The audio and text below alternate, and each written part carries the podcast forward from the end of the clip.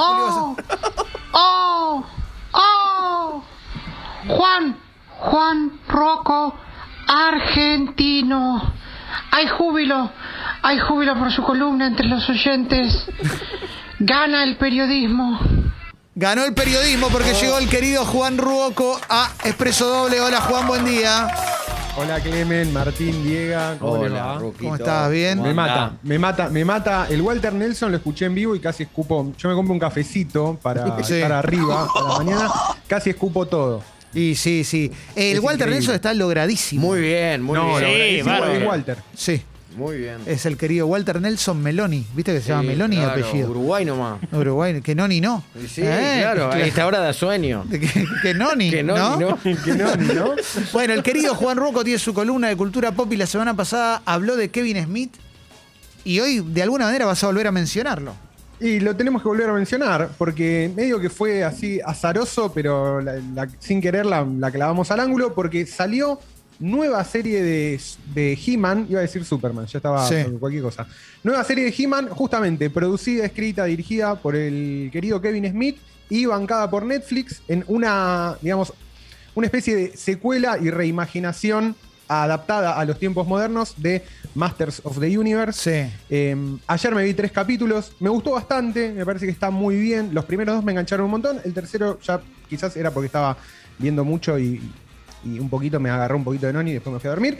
Pero me parece una, una buena, me parece una buena, un- digamos, una buena continuación de ese universo que además es como, ¿qué más le podemos pedir a He-Man? ¿no? Sí. Ya tiene 200 series, muñeco, fandom de todos los tiempos, películas, chistes, más chistes, eh, los vamos del universo, o sea, es, ya está, es parte, una parte central de, la cultura pop a la cual yo lo veía bastante difícil como para seguir exprimiendo, pero digo, eh, la reimaginación que hizo Kevin Smith esta adaptación más contemporánea está muy bien, muy bien, me sorprendió para bien. Me gusta porque tiraste muy al pasar Los Vamos del Universo, que era un Tumblr que agarraban fotos de He-Man y le ponían textos Ah, que nada que ver, ¿viste? Y, Sí. Claro, He-Man es muy homoerótico. Por ahí todo lo que nombró Total. Juan, muy sí, completo, sí, faltaría He-Man al bailando, ¿no? Sí. Algo así más, más de ahora. Sí, movete con He-Man también Sí. en lugar de Georgina. Algún late night de He-Man. Sí. Me encantaría, claro, Marcelo apela a He-Man. del espacio. Claro. El título me gusta, Marcelo apela a He-Man como manotazo de ahogado. Eh, sí, Y va a sería estar bailando. excelente, excelente.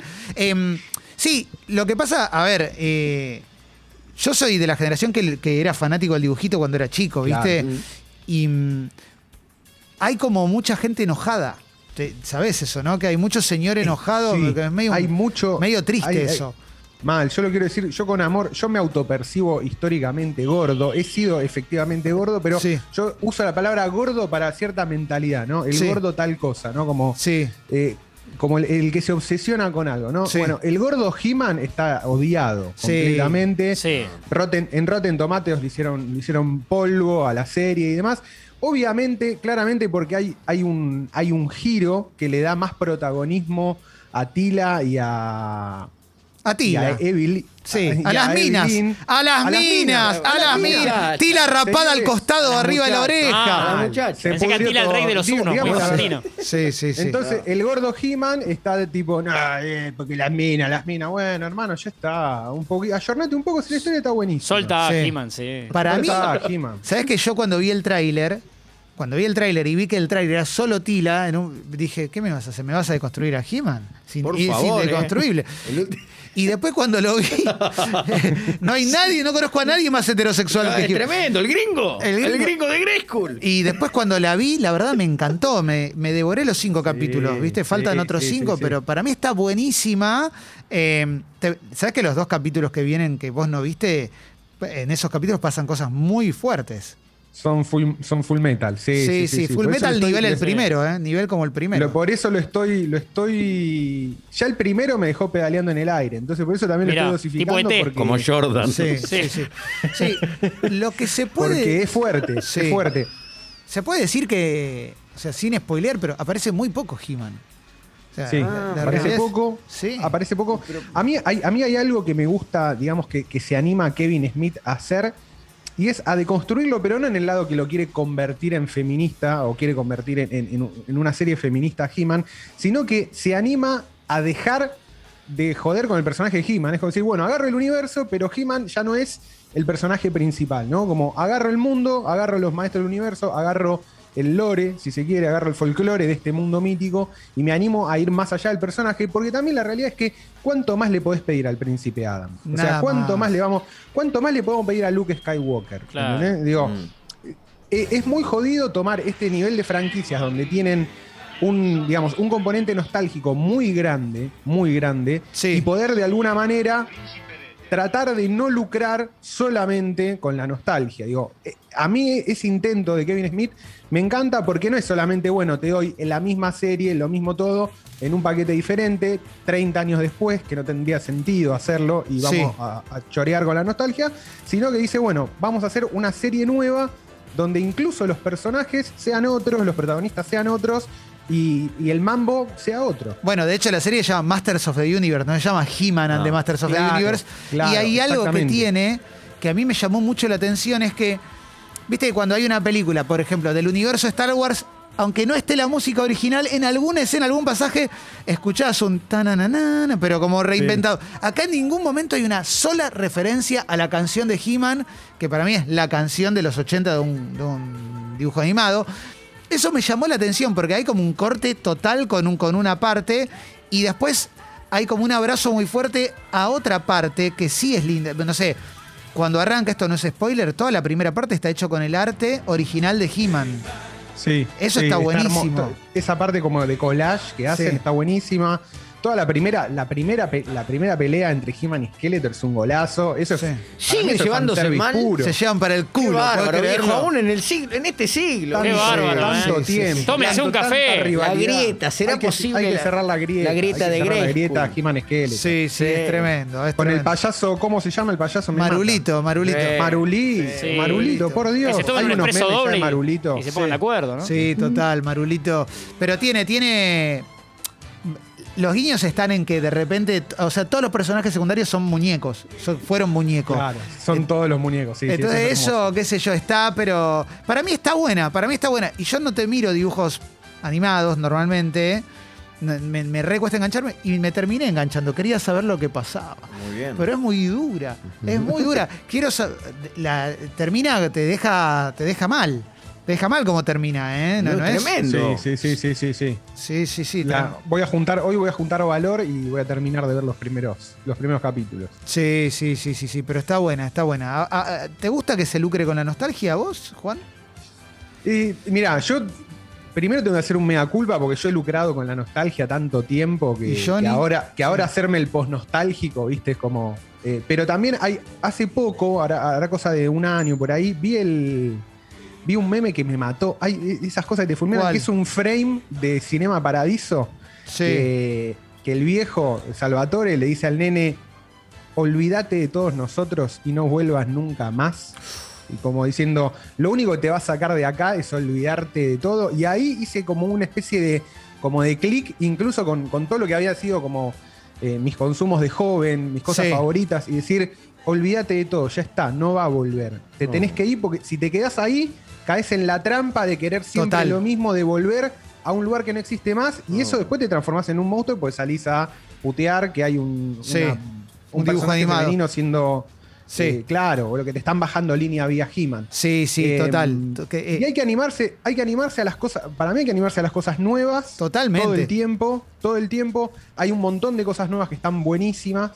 Eh, y hay que tener el equilibrio de sa- saber resguardar eh, a- aquel legado, si se quiere, o las cosas grosas que nos dieron He-Man, las Tortugas Ninja, eh, Volver al Futuro, Jurassic Park y demás, pero no tratar de revivir, sino para mí estamos como en una especie eh, de cultura medio zombie, donde medio como cementerio de animales, donde querés Sí. revivir al gato muerto, y cuando revive el gato muerto es un monstruo. no, Entonces, total. Bueno, de hecho, Juan, todo esto que se están quejando, se- no creo que estuvieran viendo los capítulos viejos de He-Man, porque los ves ahora y te cortás la bola, porque Es inmirable. Hoy inmirable. es- ya se- inmirable. Claro. Es- es- Esto nadie lo es dice. una Claro, filmina. esto hay que decirlo, esto hay que decirlo. Decilo, Juan, decilo vos. Es Inmirable. inmirable. Qué lindo programa Inmi- inmirable. inmirable, ¿eh? inmirable. Debate de cosas hecho, que ya no. Debe Sí. tener dos cuadros por minuto. Me Sí. encanta este Filman te- así y después cambia. Sí. No, Me es encanta cosa- este es tema en una un, en un panel tipo de Brito hoy, como Claro. Es inmirable. Sí, y, y que debatan con pero eso. hacete cargo de lo que estás Sí, diciendo. sí, sí, ¿no? lo no, no te yo, voy a eh. permitir. Y acá tengo el Con- video. no, No yo te quiero voy a con- permitir. con el chavo- Vos sos el amigo de. Skeletor. Sí. Con el Chavo ¿Qué Fuchs.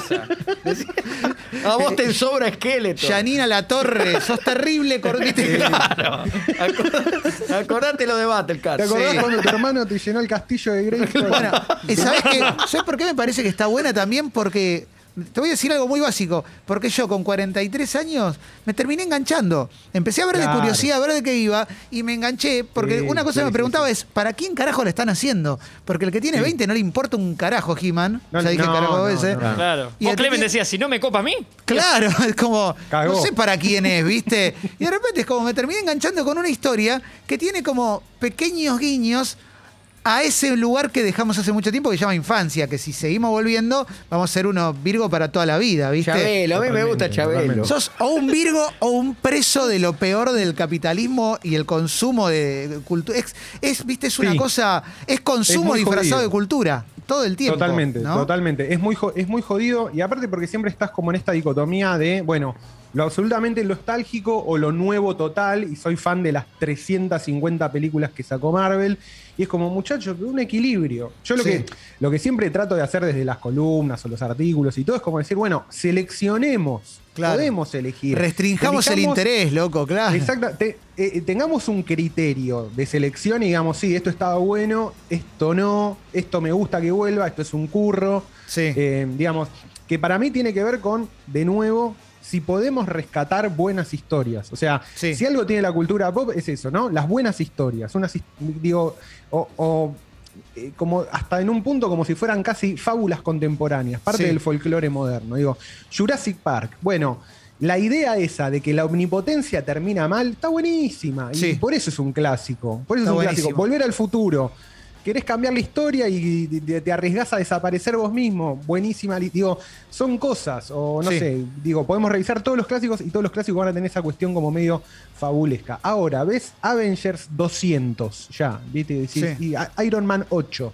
¿Qué, puede, ¿Qué me puede dar Iron Man 8 que no me haya dado Iron Man 1? ¿entendés? Totalmente, totalmente. De hecho, Eh. cuando las ves, es- generalmente estoy es, es un, es un chiste que en realidad no es un chiste, pero es lo que me pasa, que es como lo que digo siempre en el último tiempo cuando intenté verlas, siempre se les pierde un cuadrado azul y lo tienen que rescatar. Claro, O sea, siempre es siempre es la búsqueda del, del McGuffin. En, en guion es el McGuffin. Sí, ¿no? Como el- exactamente. el, objeto, el objeto imaginario que uno persigue para que se mueva el guion. Sí, Y, y lo ves una vez, lo ves dos veces. Es como un amigo me decía, es como el pollo. Está bien, es comer de una milanesa de pollo. Está bien, pero no hay más que eso, ¿no? Es como, Sí. está, está bien.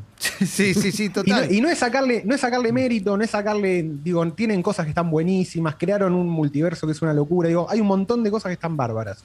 Pero también es saber cómo decir, bueno, digo, con ver dos, ver tres, Ya te alcanza. Ya Ya, está. está. digo, no, no hace falta ver 50.000 películas que son siempre un poco lo mismo. Es esto, se perdió el objeto mágico, hay que buscarlo antes que lo encuentren los malos, porque si lo agarran los malos, gobiernan el universo, y bueno, y así todo.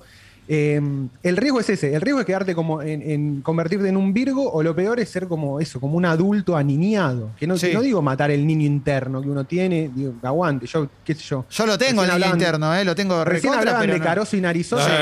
yo mi, vie- mi vieja haciéndome la, de- de- de- de- la- ¿cómo se llama? La, La merienda vainilla, y viendo sí. Carozo y Narizota y se me caen las lágrimas. ¿Y O qué sea, te me- parece? Dije, me los tengo que tatuar a Carozo y Narizota, ya fue. Pero, Eh, ahí loco, sí. espero que no me hagan un carozo y narizota, pero que no les pase nada a ellos en el primer capítulo, ¿viste? No, olvídate, no, imagínate. Spoiler me muero, me muero. favor, no, no, Sí. me muero, me muero. Sí, sí, sí, sí, sí. No. Es que la amiga Quedo de Caroso y. Narizota, las, eh, ¿cómo era? Eh, Marisa come pizza, Teresa Milanesa, era una Sí, canción de Caroso Marisa come pizza, Teresa Milán. Sí, sí, claro. Viene Marisa y pizza, dice, ¿cómo que Caroso y Narizota eran el mismo chabón y lo sabían todos y, y yo no lo sabía, ¿no? No, no, no. Mira, ahí viene, Marisa No. come pizza, Teresa Tremendo, Milanesa, es impresionante. Increíble esa canción. Mira qué velocidad, ¿eh? Eh, ahí va. A Teresa le gusta mucho. Ese es Narizota. Hamburguesas. La hamburguesa. Después lo hizo Arjona el tema. Sí. Sí. Y la cereza. Y la cereza. Vamos. Está medio piti. Está medio duro, ¿no? Está- se Pero- tomó un tirito. sí me antes. sorprende lo, Maritroca. lo bien que se escucha. Sí, pues ¿no? un Parece un tema grabado ahora. Es que lo grabaron Sí. con Cachorro López. Sí, sí, claro. Que también es otro. Era amigo de Amigo Caroso. de pues, Caroso. Ajo verde, sí. Sí. Marisa, Teresa, Marisa come pizza, Teresa. Tremendo. ¿eh? Bueno, Sí. eh, No, no, una locura. cierre de oro para tu columna, Juan. No, no, ya está, no puedo pedir más. Eh, antes de cerrar, antes de cerrar, ¿de qué va el nuevo episodio de Desencriptados? Por favor, sí. ¿Eh? Uh, Desencriptados viene con su capítulo 3 y Sí. tengo que, ¿sabes qué tengo que revisar? Porque ya ni me acuerdo. de qué- Ah, bueno, pero el anterior era, el anterior era de no, cómo el anterior comprar, fue de ¿no? cómo comprar criptomonedas, Sí. claro. Ah, y este tercero es una discusión un poquito, no mucho, un poquito teórica de por qué vale algo Bitcoin. O sea, ¿qué, qué es Excelente. esto? Es todo un- es toda una burbuja, es toda una, ilu- una ilusión colectiva. ¿Tiene algún asidero en algún lado? Bueno, tratamos de responder todas esas preguntas en el capítulo 3 que se estrena este jueves y tiene el aval de Walter Nelson. Exactamente. busquen, busquen Desencriptados, que es el podcast de, que conduce Juan Rocco, producido por Congo y por Ripio, eh, para entender al mundo de las criptomonedas. eh. Así no te pasa como a Walter Nelson, que tenés que enviar mensajes completamente desesperados Sí. pidiendo que Juan le explique si tiene que comprar Ethereum, eh, Dogecoin o. Bitcoin. Además, Juan te lo baja a tierra, lo vas a Sí, entender. exactamente. Vas a entender. Exactamente. La columna de Juan Rocco, la de hoy, Congo Podcast, ahí la podés encontrar. Eh, seguilo a Juan Rocco, real Juan Rocco en redes, porque ahí vas a entrar a su multiverso, multiverso total, otra que Avengers. eh. Hace de todo el querido Juan. Juan, gracias por haberte copado. ¿eh? No, como siempre, es un gustazo y nada, nos vemos el miércoles que viene. Abrazo grande, Gran Juan. abrazo. Un abrazo Adiós. enorme.